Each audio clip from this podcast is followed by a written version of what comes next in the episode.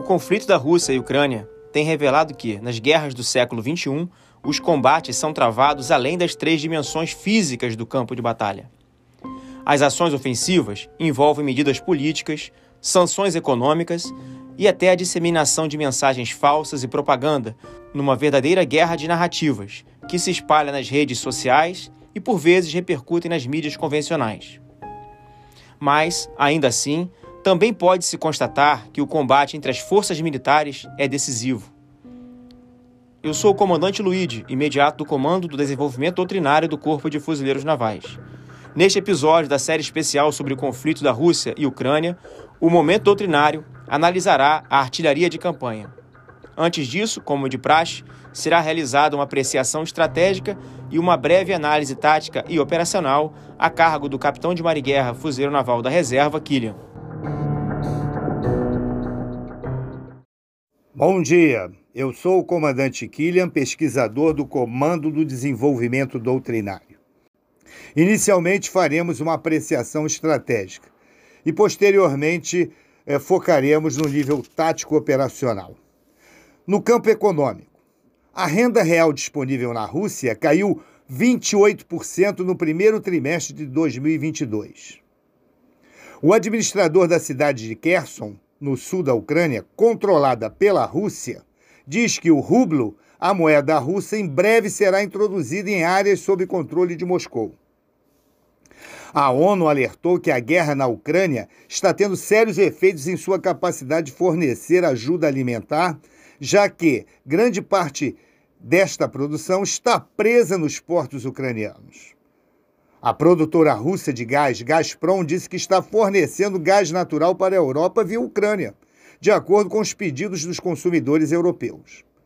A União Europeia está inclinada a proibir as importações de petróleo russo até o final do ano. O bloco europeu se esforça por uma resposta unida à demanda de Moscou de que os compradores europeus paguem pelo gás russo em rublos ou enfrentem o corte de seu fornecimento. A Rússia deve confiscar propriedades de ocidentais em resposta a uma proposta do presidente dos Estados Unidos, Joe Biden, de transferir os ativos congelados da elite russa para a Ucrânia, disse o legislador mais importante da Rússia. A ajuda financeira estrangeira garantirá a estabilidade das reservas do Banco Central da Ucrânia, à medida que o país lida com o choque econômico da invasão russa. No campo político, a Alemanha anunciou sua primeira entrega de armas pesadas, tanques Gepard com canhões antiaéreos para a Ucrânia. O chanceler alemão Olaf Scholz disse que ninguém deve presumir que a Rússia não atacaria outros países devido à violação da lei internacional na Ucrânia, e que a Alemanha apoiaria a Finlândia e a Suécia se decidirem se juntar à OTAN.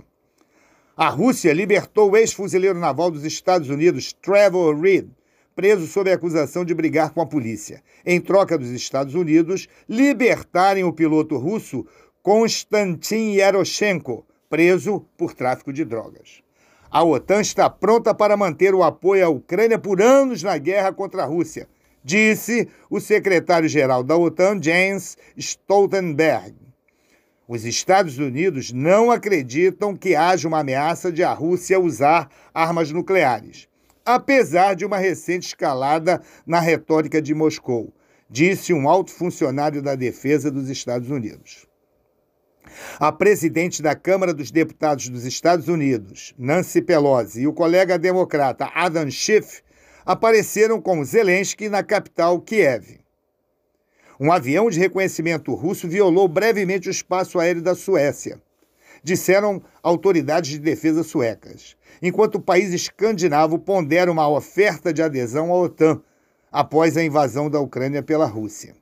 A Finlândia quase certamente se candidatará à adesão à OTAN, disse a ministra das Relações Exteriores da Suécia, Anne Linde. O presidente francês, Emmanuel Macron, disse que a França intensificará seu fornecimento de apoio militar e humanitário após uma conversa com Zelensky. O primeiro-ministro do Reino Unido, Boris Johnson, fará um discurso no parlamento da Ucrânia, onde deve saudar a resistência do país como sua melhor hora. Ele também deve anunciar quase 400 milhões, em 400 milhões de dólares em ajuda militar à Ucrânia.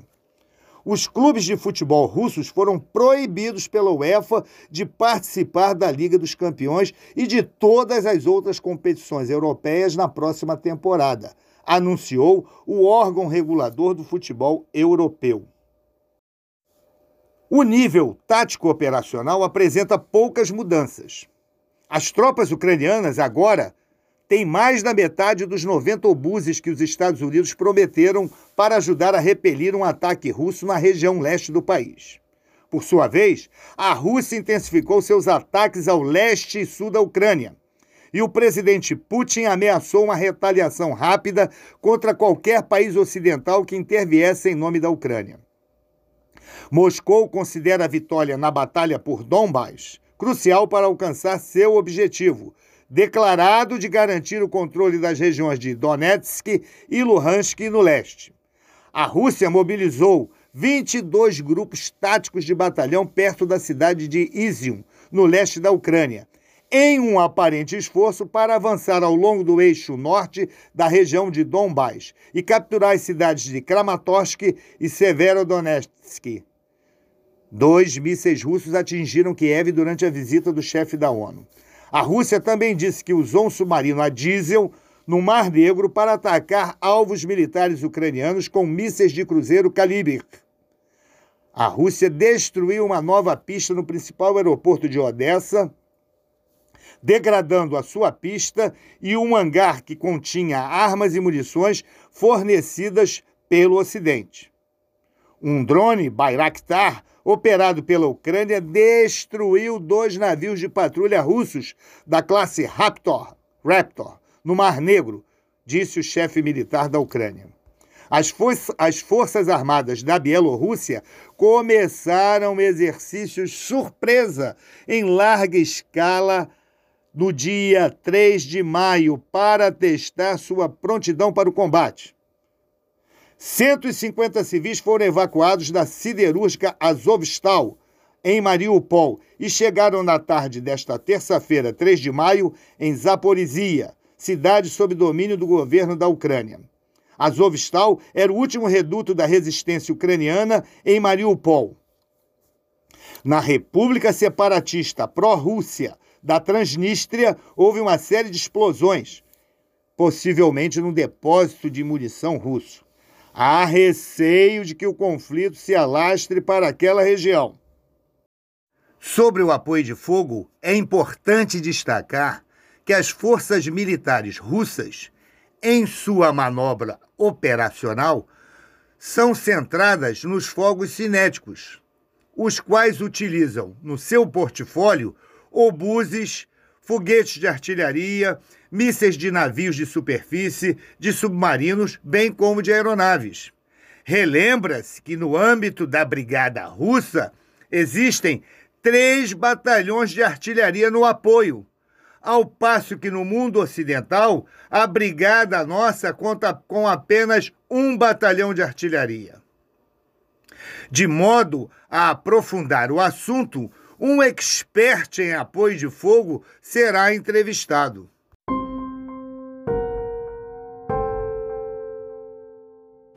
Para um dos mais influentes teóricos da guerra, Clausewitz, a guerra é a continuação da política por meios violentos. Através do combate, um lado procura destruir a capacidade militar do outro para então impor a sua vontade política. Nesse sentido, a exemplo do que se observa no conflito estudado, as forças terrestres buscam atacar os seus inimigos e avançar sobre territórios. Para isso, combinam fogos e movimento. A artilharia de campanha para as forças terrestres é o principal meio para realizar o chamado apoio de fogo. As unidades de artilharia podem ser dotadas de morteiros, obuseiros e lançadores de mísseis e foguetes. Diferentemente da aviação, que demanda de coordenações entre forças armadas, e também de condições meteorológicas favoráveis, o que não foi observado em diversas fases do conflito, as unidades de artilharia estão subordinadas aos comandantes de brigada, de divisão e de exército russos e operam sob as mais diferentes condições climáticas. Para falar sobre artilharia de campanha, convidamos o especialista do Comando do Desenvolvimento Doutrinário do Corpo de Fuzileiros Navais nesse assunto, o capitão de Mariguerra Fuzileiro Naval da Reserva, Galiano, que serviu por mais de sete anos no Batalhão de Artilharia de Fuzileiros Navais e também foi observador militar da ONU na antiga Iugoslávia. Comandante Galiano, muito bem-vindo ao podcast Momento Doutrinário. Inicialmente, gostaria de solicitar é, que o senhor expusesse para os, para os nossos ouvintes quais são os principais meios de artilharia observados nesse conflito e também se há alguma diferença entre a artilharia da Ucrânia e a artilharia russa. Boa tarde. Como informação inicial, gostaria de ressaltar que a doutrina de emprego da artilharia ucraniana se assemelha à dos países ocidentais, respeitando-se nessa colocação as particularidades inerentes às características relacionadas ao próprio território ucraniano e à composição de suas forças armadas. Além disso, é necessário citar que a Ucrânia possui um número de peças de artilharia que é cerca de 3,5 vezes menor que o da Rússia. Após esse breve comentário, passarei a tecer algumas considerações sobre a artilharia das forças terrestres russas e suas especificidades.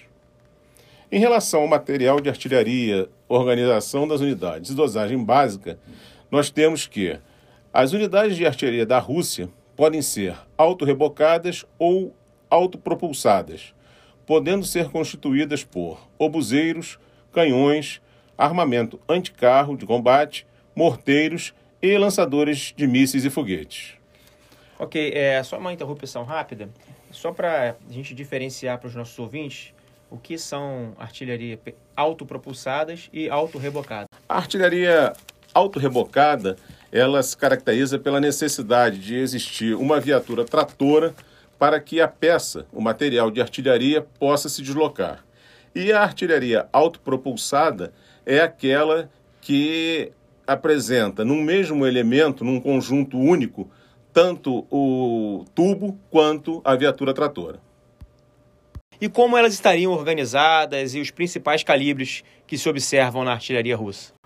Na artilharia de tubo, que é representada pelos obuseiros, canhões e morteiros, os principais calibres são o 122 mm e o 152 mm, com alcance máximo variando de 15 km até 40 km com munição assistida. É, a munição assistida é aquela que tem uma carga de projeção que é acionada durante a trajetória, aumentando o alcance, não é isso? Correto. Na artilharia de foguetes, os principais calibres são o 122 mm, o 220 mm e o de 300 mm. Além do lançador multicalibre Tornado, que tem capacidade de lançar foguetes de 122, 220 ou de 300 mm, dependendo da configuração dos casulos.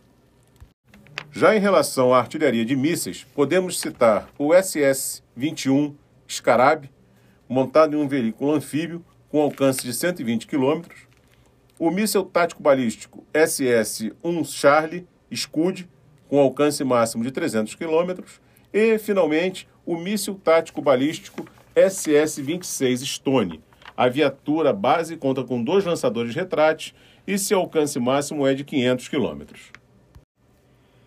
Bem, comandante Galeano, na semana passada nós tivemos aqui a jornada doutrinária sobre esse conflito e foi mencionado diversas vezes que a Rússia é uma potência em termos de artilharia de campanha.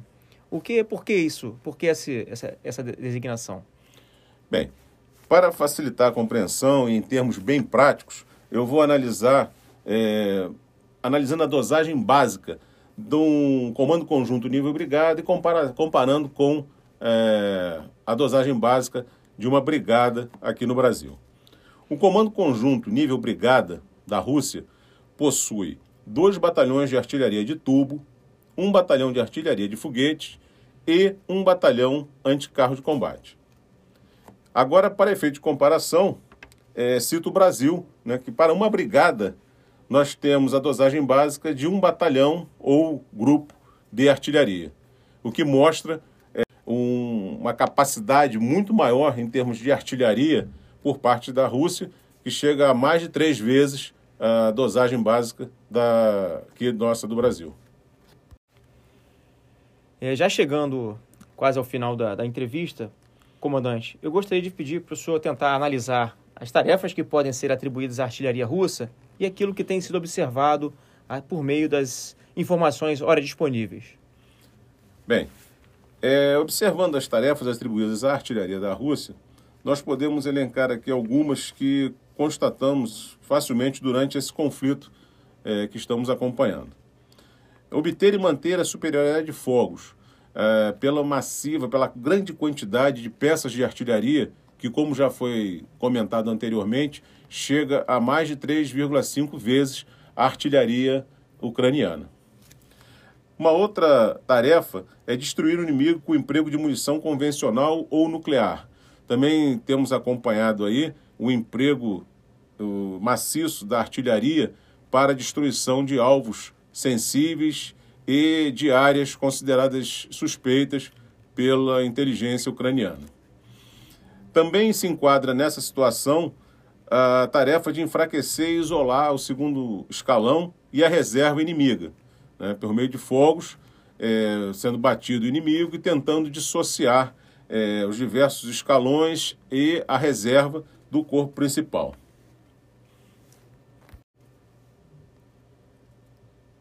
Bem, já falamos de todas as capacidades e calibres, alcances que dispõe a artilharia russa e quais são as principais limitações, né, ou a grande limitação encontrada por essa artilharia. Ao meu ver, é, devido à característica preponderante do emprego massivo de fogos, é, surge a principal limitação da, do apoio né, à artilharia das forças russas, né, que está relacionado diretamente ao apoio logístico. A constante demanda pelo ressuprimento de significativas quantidades de munição e combustível inerentes à garantia da continuidade do apoio de fogo traz consigo a necessidade de um complexo sistema de apoio logístico que, no caso do conflito em análise, enfrenta significativas dificuldades, particularmente em relação ao terreno. A análise da carta nos mostra que o deslocamento de leste para oeste é limitado sobremaneira pela presença de um grande obstáculo dissociador que corta o território ucraniano de norte para sul, o rio de Dniepr, além de existirem regiões passíveis de alagamentos. Outro aspecto importante e grande limitador do apoio logístico para o ressuprimento das armas de apoio seriam as grandes distâncias envolvidas. Estas trariam o alongamento das linhas de ressuprimento, havendo a canalização obrigatória para os grandes centros urbanos, que acabariam sendo pontos de passagem obrigatórios, trazendo uma grande vulnerabilidade para a manutenção do fluxo logístico.